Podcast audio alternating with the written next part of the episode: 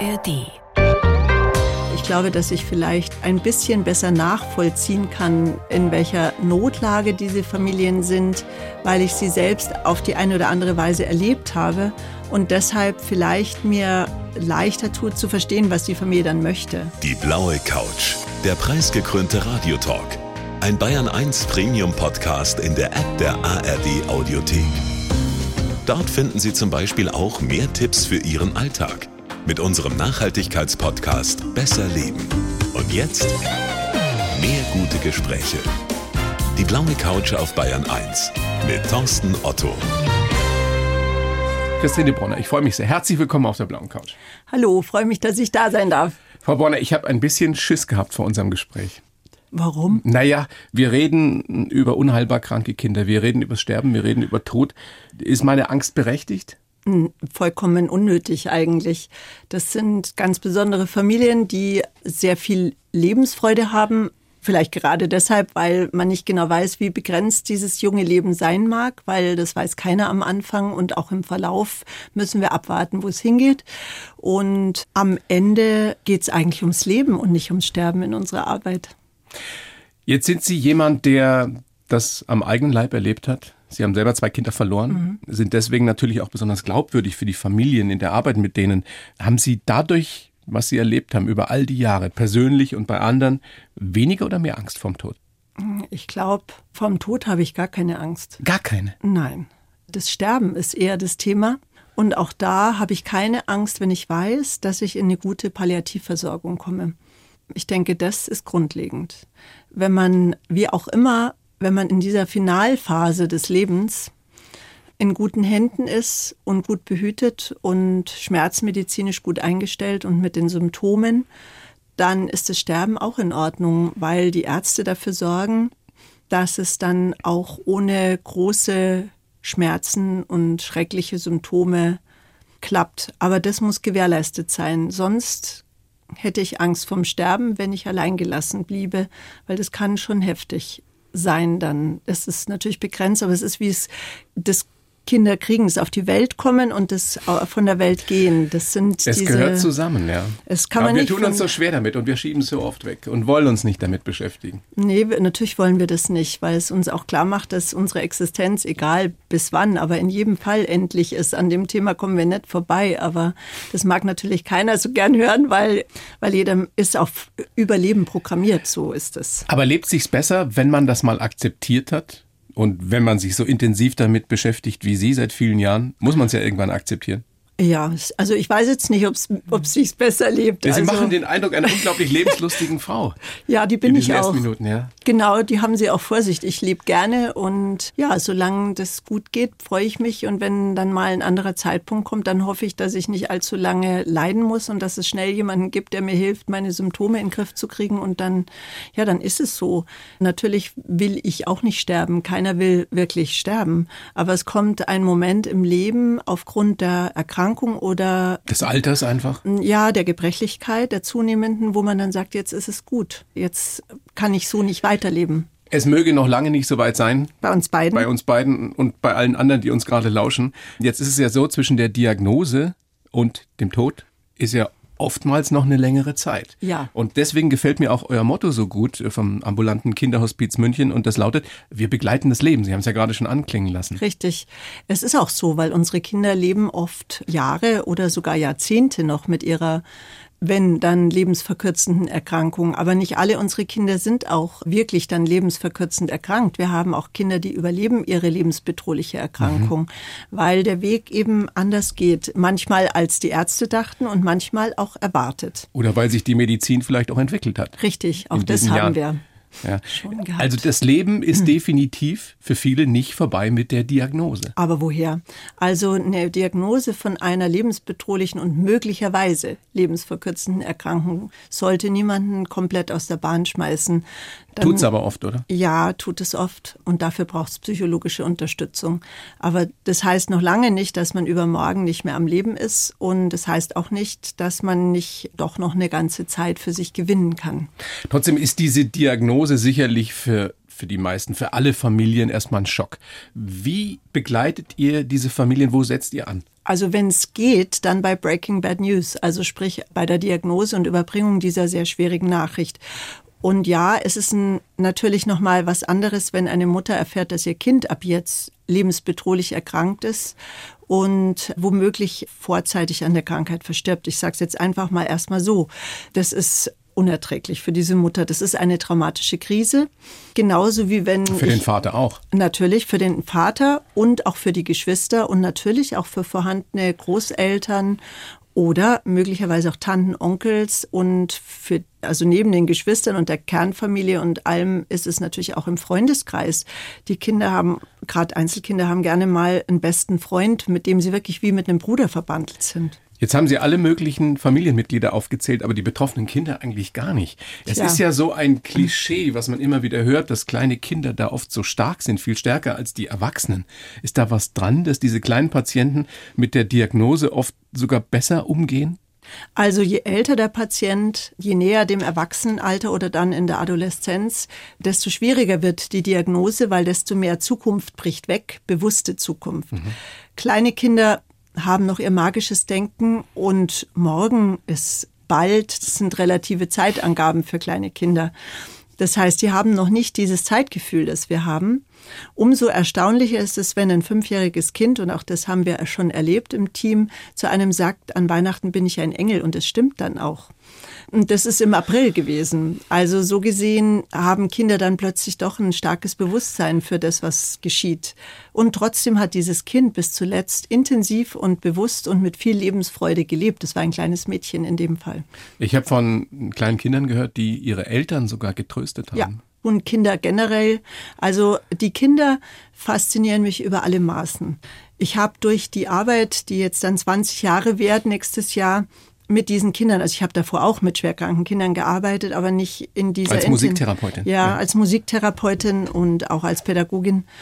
Und ich habe für mich immer wieder festgestellt, diese Kinder sind kleine Lebensvulkane.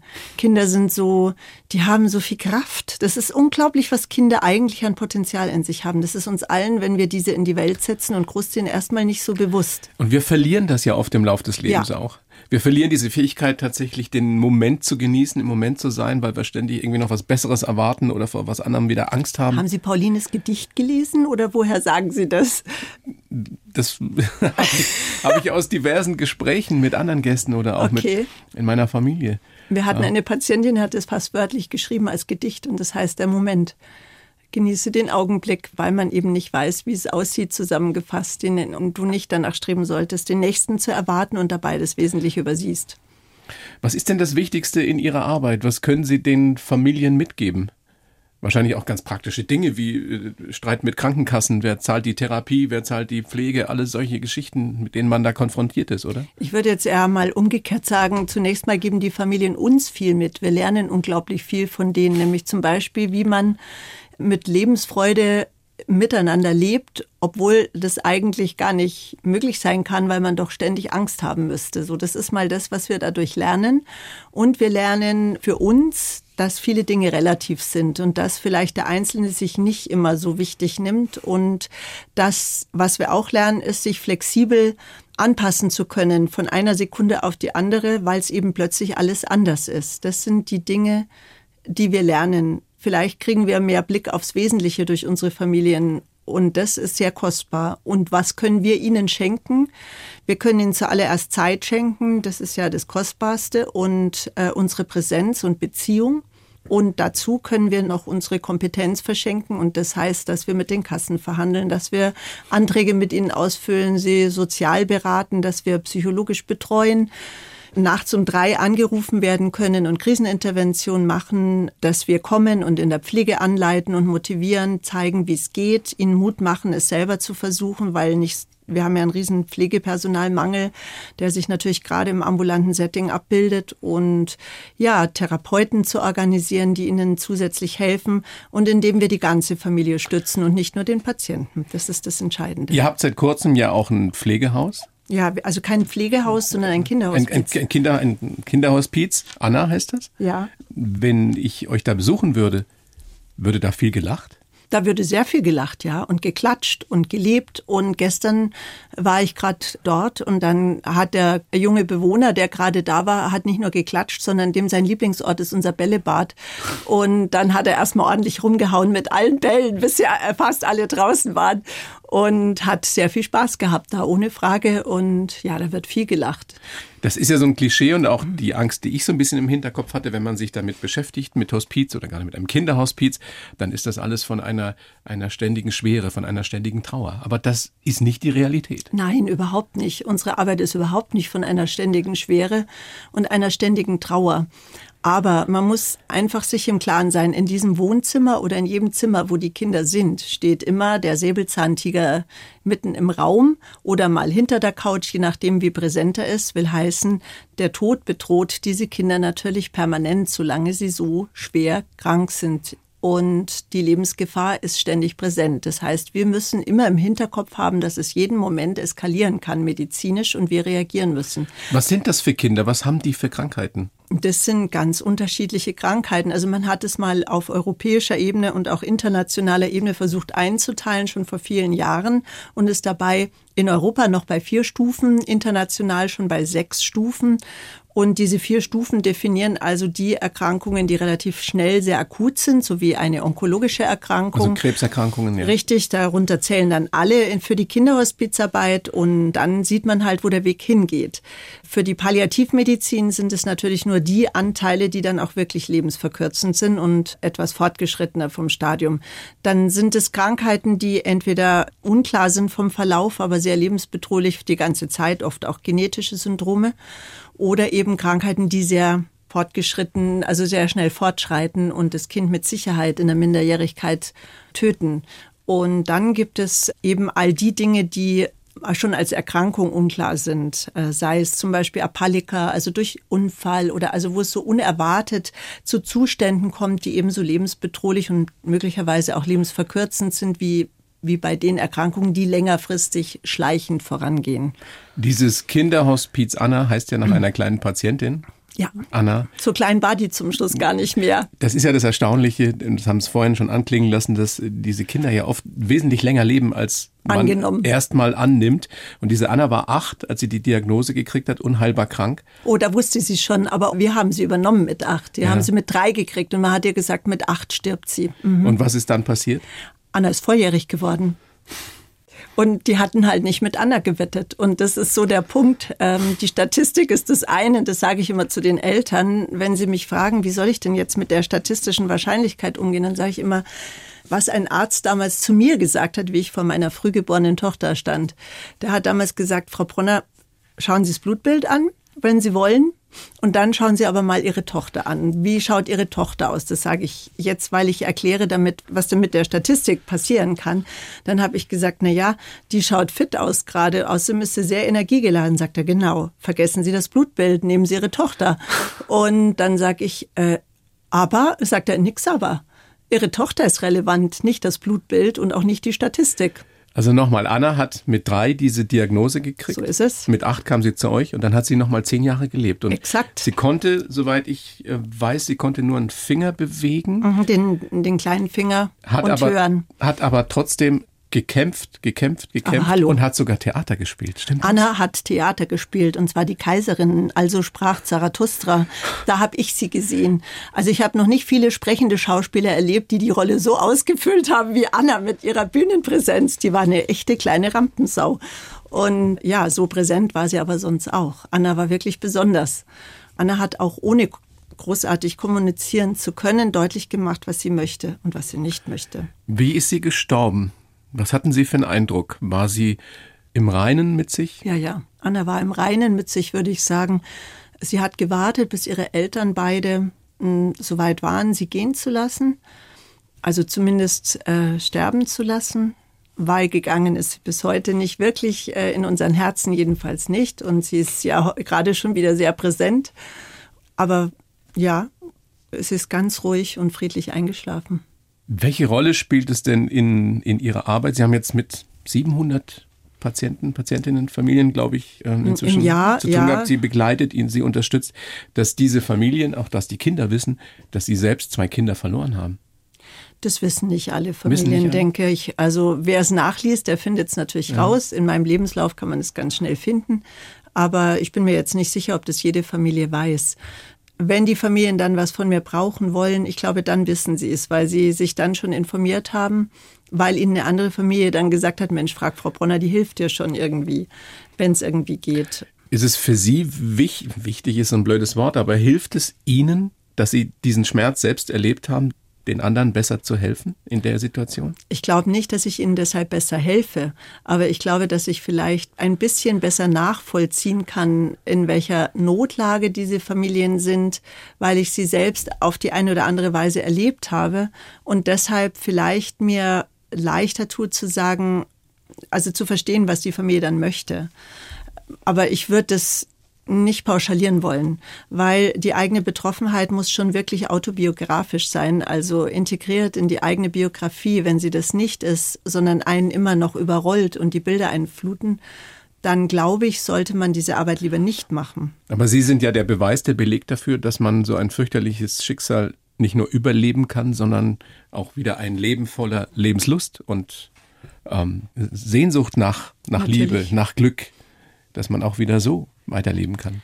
Ja, es gibt ein Leben danach mit Sicherheit ähm, und auch ein gutes Leben. Es muss nur einfach jedem, jedem, der diesen Familien hilft, weil die Familien erleben es ja selber, bewusst sein, dass es nie wieder so wird, wie es davor war.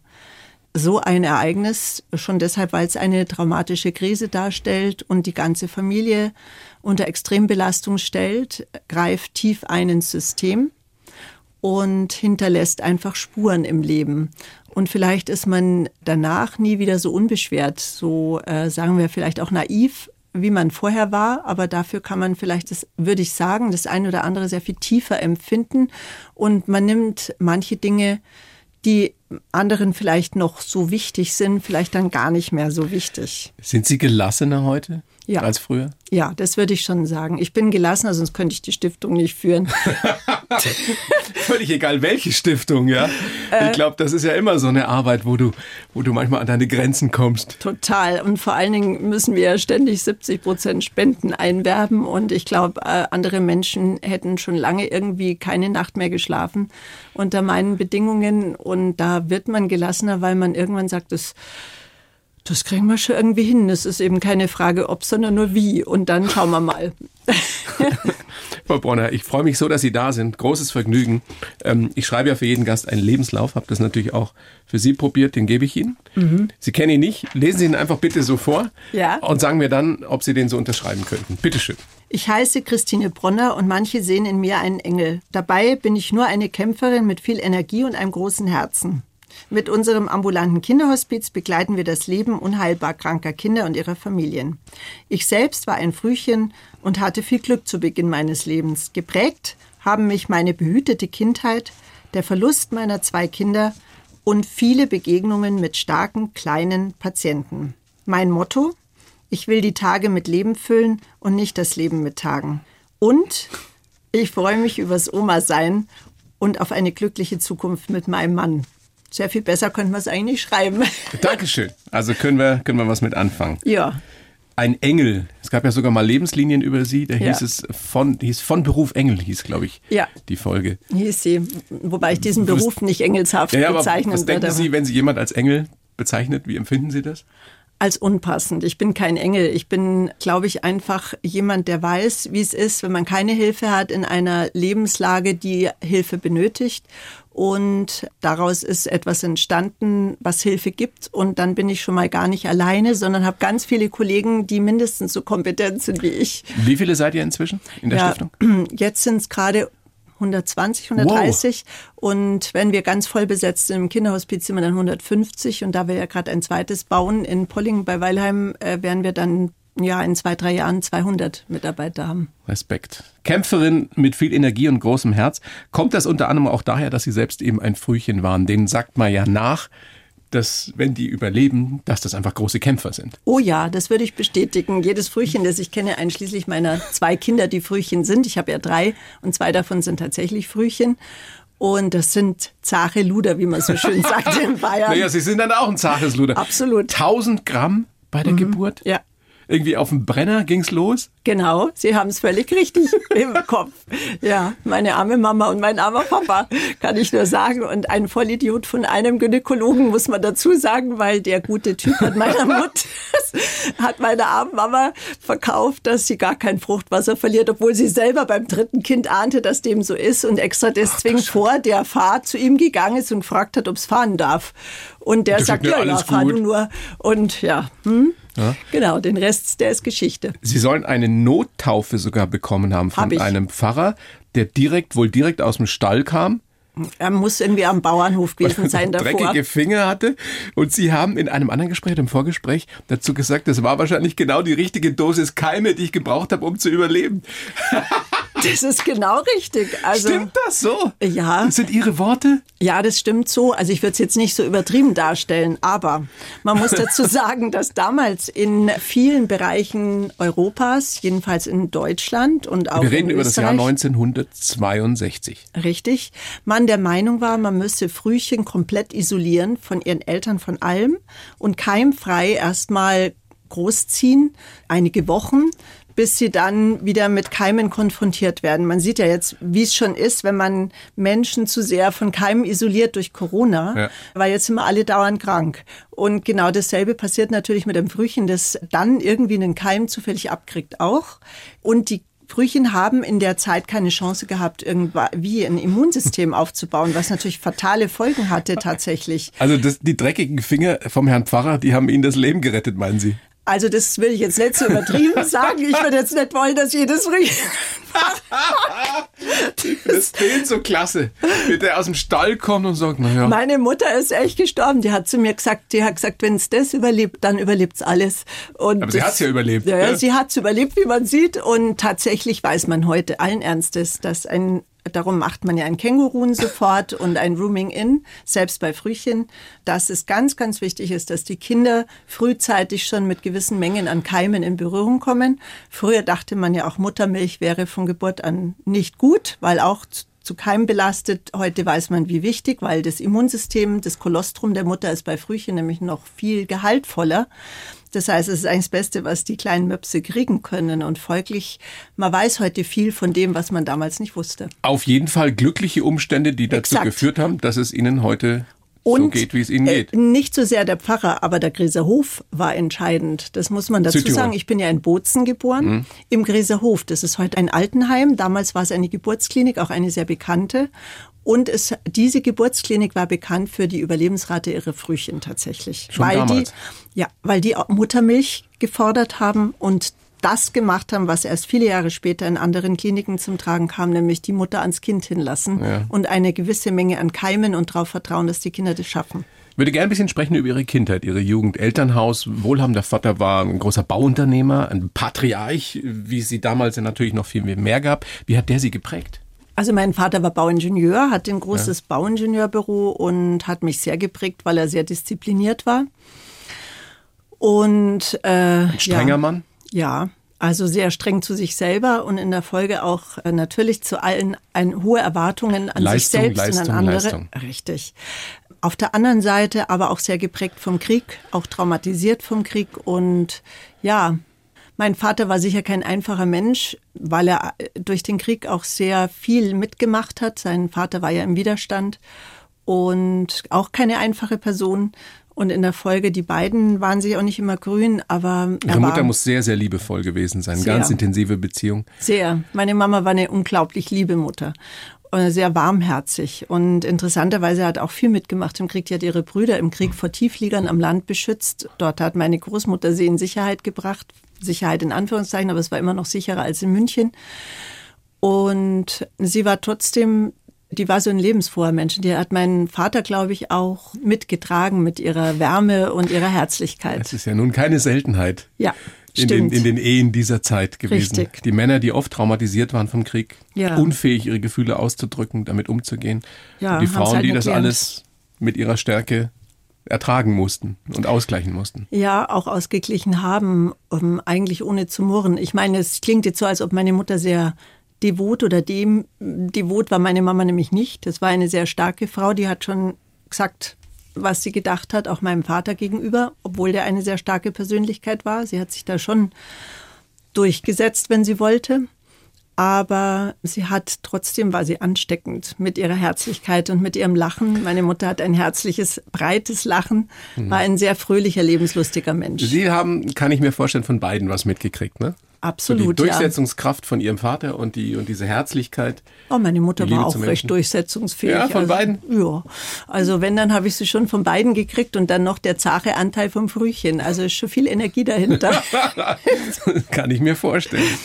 Sie haben dann nach der Schule erst äh, Bauingenieurswesen studiert, eine mhm. Zeit lang, ja. abgebrochen, weil es dann doch nicht das Wahre war. Dann nee. sind Sie ähm, Musikpädagogin geworden und haben als Therapeutin schon damals als ganz junge Frau mit schwerkranken Kindern gearbeitet. Ja, Warum wollten Sie das unbedingt?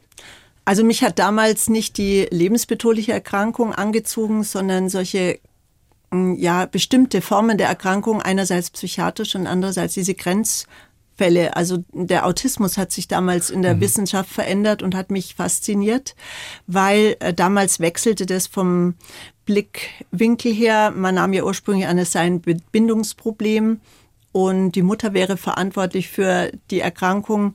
Und dann hat man gelernt, und das war am Anfang meiner Arbeitszeit, dass es eigentlich eher um eine Wahrnehmungsstörung im Gehirn geht und ja, und dass es Sonderformen des Autismus gibt und das hat mich sehr fasziniert und ich habe auch mit Autisten arbeiten dürfen im Kinderzentrum, also das ist unglaublich spannend ist das. Sehr, sehr interessantes Arbeiten. Heute muss ich schon fast schmunzeln, wenn ich darüber rede, weil dann treffe ich äh, in der Schwangerschaft von meiner Tochter, also meinem ersten Kind, meine beste Freundin. Die sie und zur Oma gemacht hat? Meine Tochter hat mich jetzt schon zweimal zur Oma gemacht, ja. Und aber in der Schwangerschaft habe ich meine beste Freundin kennengelernt und deren erster Sohn war dann prompt Autist, als ob sie auch noch gebucht hätte. Und dann auch noch Asperger ist er heute noch. Und, ähm, das sind ja meistens sehr hochintelligente Menschen. Ist er auch. Ja. Genau das ist er. Er ist hochintelligent und hochbegabt. Ja. Die haben Inselbegabungen meistens und da sind sie dann wirklich sehr hochbegabt. Und das ist bei ihm auch so. Spannendes Feld. Da waren Sie noch ganz jung und waren ja. aber schon verheiratet. Wir haben sehr früh geheiratet. Ja. Wir haben irgendwie mit 21 uns verlobt und mit 23 geheiratet. Das ist für unsere Generation schon ungewöhnlich. Ja, ja absolut. Damals hatten wir hatten aber so keinen Rückenwind, wenn das jetzt hier spekuliert wird. Sie hatten dann zwei Kinder. Ein Frühchen und eins, was ganz normal auf die Welt kam. Der Max, ja. Und dann schwanger mit dem dritten Kind mhm. und ganz zum Ende der Schwangerschaft mhm. gab es dann plötzlich Probleme. Ja, die Nabelschnur war der Grund, dass er zu Tode kam, der Simon. Richtig.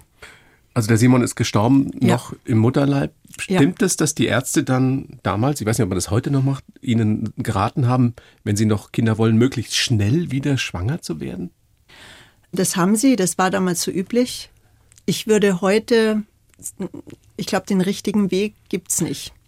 Also ich glaube, dass es vor allen Dingen wichtig ist, dass wenn man wieder schwanger wird, man nicht die Lücke stopfen will, weil man kann nicht das eine mit dem anderen Leben ersetzen. Ich habe mich in der Vorbereitung gefragt, Sie hatten ja schon zwei gesunde Kinder. Mhm. Warum dieses Wahnsinnsrisiko nochmal eingeben, wenn man sowas fürchterliches erlebt hat? Dass ein Kind im, im Bauch stirbt. Weil weil das etwas ist, was ja was äh, leider eine Nabelschnurumschlingung ist, die immer noch das Hauptsterberisiko für Ungeborene auch heute noch.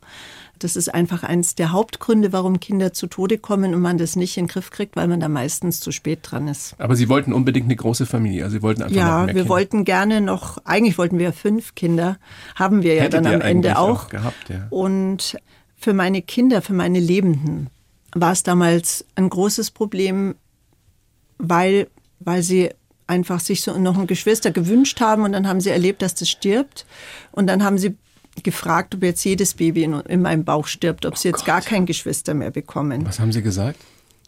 Ich habe dann war dann ehrlich, es hat mich zutiefst betroffen gemacht natürlich und man ist erstmal sprachlos als Mama, weil einem ja selber nicht viel dazu einfällt und dann habe ich gesagt, ich weiß es nicht wirklich, es ist ein schlimmes Schicksal, aber ich denke, dass wir schon auch noch mal ein lebendes Baby bekommen dürfen. Sie sind dann auch bald wieder schwanger geworden aber das Mädchen war auch nicht lebensfähig. Das die war schon lebensfähig. Ist in ihren Armen gestorben. Ne? Ja, die kam einfach viel zu früh und äh, hat es einfach nicht geschafft. Wie, wie kann man sowas überleben als Mutter? Schwer. Also zwei verstorbene Kinder, das hat uns schon ganz schön, nicht nur als Mutter, sondern auch mein Mann und auch meine Kinder.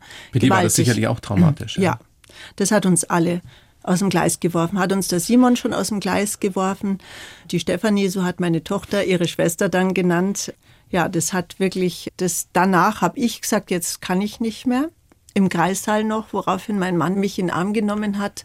Ich glaube, das wäre er nie vergessen. Das hat uns unglaublich zusammengeschweißt und gesagt hat, so hören wir nicht auf. Das probieren wir jetzt nochmal, das schaffst Das du. habt ihr im Kreissaal Mit beschlossen, unserer to toten To- Tochter im Arm, ja. Oh mein Gott.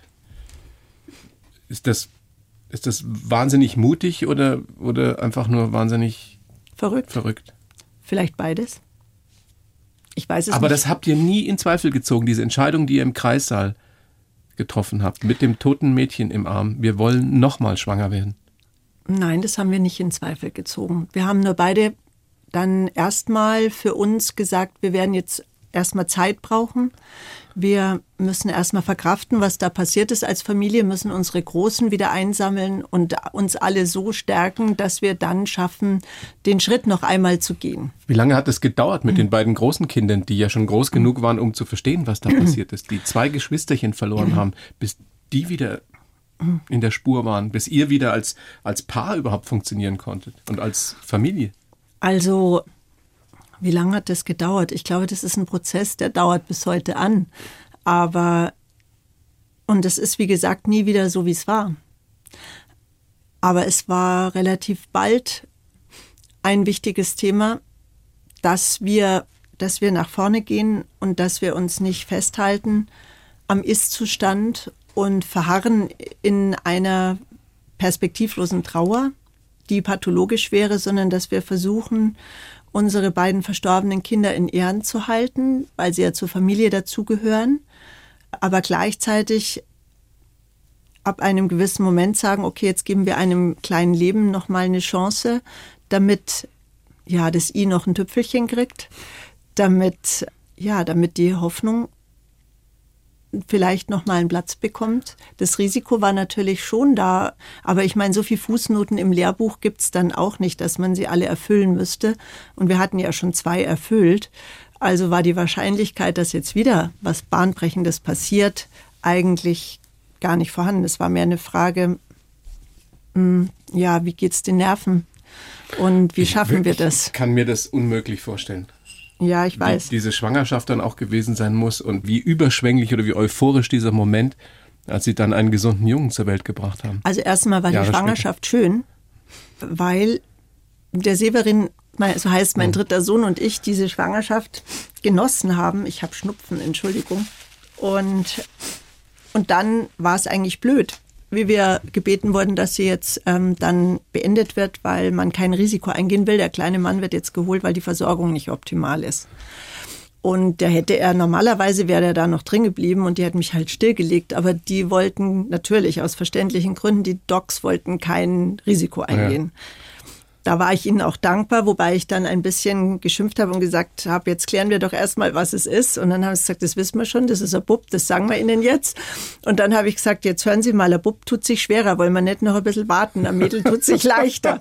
Woraufhin der, habe ich Haben Sie verhandelt. rumdiskutiert mit den Doktores? Ja, logisch.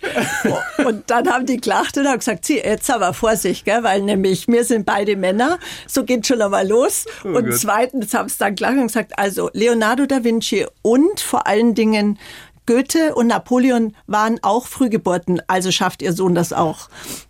So, So, und dann kommt er auf die Welt. Ja. Ist gesund. ja. Alles gut. Also es war ja Alles ganz gut.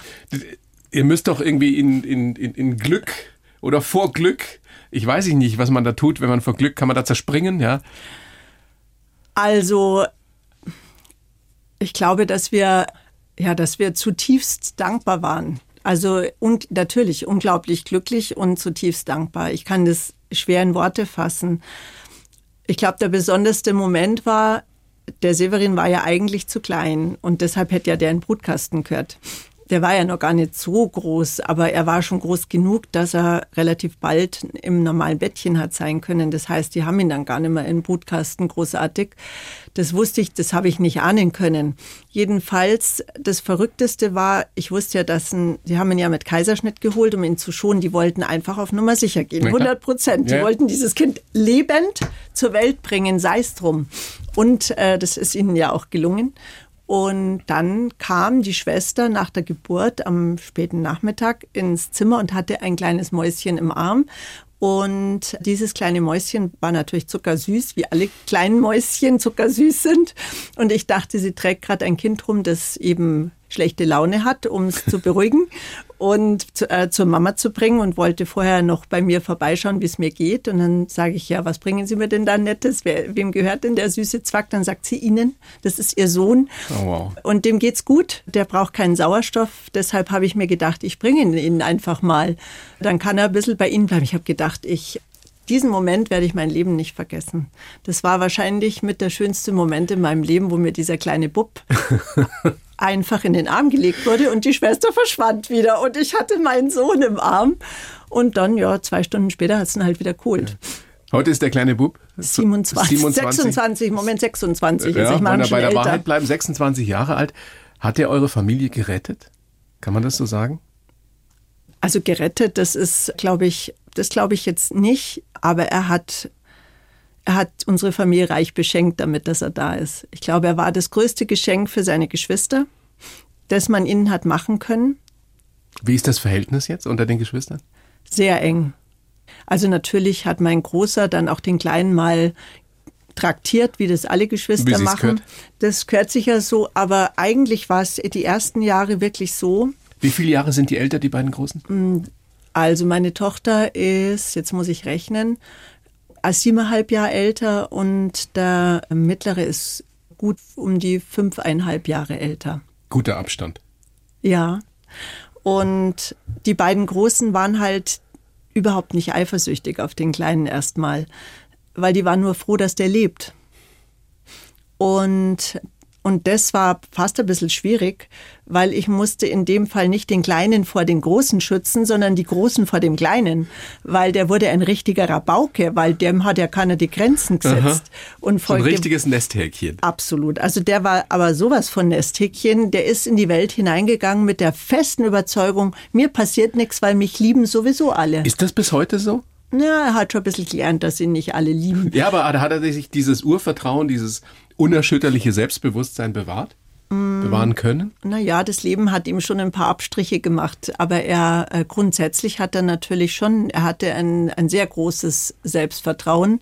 Aber so wie das Leben so ist, er hat ja dann auch angefangen, massiv seine Grenzen auszuloten, mehr als die anderen. Also von Beginn an. Ich will jetzt nicht Hobbypsychologe spielen. Äh, na, das, also bei aller Küchenpsychologie, es hatte dann schon seine Logik, warum er dann zwischendurch eins auf, aufs Haupt gekriegt hat. Nicht unbedingt von uns, sondern ja. von außen. Und ja klar, wenn du so mit Liebe überschüttet wirst. Klar, dann suchst du woanders deine Grenzen. Ja. Ist damals die Idee zur Stiftung entstanden bei euch in der Familie? Mit der Geburt vom Severin? Ja. Nein. Eigentlich kam sie dadurch, dass mein Vater auf der Palliativstation ja. verstorben ist. Wenn ich jetzt ganz ehrlich bin, das war eigentlich, war eigentlich der Moment, wo ich erlebt habe, wie es ist, wenn man getragen wird. Was ich bis dahin nie erlebt hatte. Bei meiner Mutter gab es das noch nie. Und dann war ich ja wild entschlossen, mithelfen zu wollen. Dann haben die mich erstmal ein bisschen gebremst und haben gesagt, jetzt kommen Sie erstmal klar mit all dem, was passiert ist. Und ich habe durch deren Hilfe erstmal meine Kinder und auch meine Mutter wirklich verabschieden können, wie mein Vater gestorben war. Das klingt absurd, aber es ist so, die haben mich so getragen und gestützt auf dieser Palliativstation, dass das für mich der Weg wieder ins Leben hinein war, ohne weitgehend nur funktionieren zu müssen, sondern wieder mit einer Perspektive, so verrückt es klingt. Mein Vater hat mir da so ein Stück Zukunft durch die Palliativstationen wieder ermöglicht. Es ist jedenfalls was Großartiges daraus entstanden. Ja. Das ambulante Kinderhospiz München, das gibt es jetzt seit? Seit 2004. Also nächstes Jahr 20 Jahre. Ja, und wow. die Stiftung ist dann 2005 entstanden, weil wir irgendeine einen Rahmen, ein Dach brauchten für das Ganze. Und seitdem ist ja viel mehr gekommen als Kinderhospizarbeit, ist ja noch mehr geworden dann. Und als wäre das noch nicht genug, studieren Sie jetzt auch noch. Ja. Im jugendlichen Alter beschlossen, jetzt tue ich nochmal was für meine Birne. Finde ich ja. sensationell. Großartig. Ja. Und macht auch richtig Freude, kann ich jedem nur empfehlen. Sagen Sie, was Sie studieren. Ich studiere ähm, mit äh, Ethik mit dem, äh, an der Hochschule für Philosophie bei den Jesuiten mit dem Schwerpunkt Medizinethik. Wow. Im Masterstudium. Natürlich. im Masterstudium. Frau Bronner, großes Vergnügen, dass Sie da sind. Ich äh, bin schwerst beeindruckt und habe meine, meine anfängliche Furcht schon ganz bald verloren. Gott sei und Dank. Ich glaube, dass es uns allen gut tun würde, wenn wir uns mehr mit, mit der Endlichkeit des Daseins beschäftigen würden und vielleicht hier auch engagieren. Oh In der ja. Also man kann sich mit allem, was man kann oder möchte, äh, viel mehr als nur mit Geld, nur in Anführungszeichen, wir brauchen immer Geld, die Hospizler, weil wir alle immer sehr von Spenden abhängen. So gesehen ist es immer richtig, wenn man Hospizler, ob jetzt einem der Erwachsenenhospizarbeit macht oder einer der Kinderhospizarbeit macht, die übrigens ganz anders tickt, weil sie ab der Diagnose hantiert und über viele Jahre die Patienten betreut, das unterscheidet sich dann schon, aber Hospizler brauchen immer Geld, weil sie zu wenig davon Schon haben. klar, aber man kann ja auch was anderes noch tun. Ah, ganz hinaus. viel. Oder Man kann- anstelle dessen. Man kann anstelle dessen ehrenamtlich sich engagieren und man muss jetzt nicht gleich Familien begleiten, wenn man das nicht möchte oder Patienten. Das ist das eine, da durchläuft man dann eine, eine Ausbildung auch immer. Aber man kann natürlich auch seine Profession einbringen, beraten, juristisch äh, oder sich einsetzen, journalistisch für die Sache und viel darüber reden, viel darüber berichten.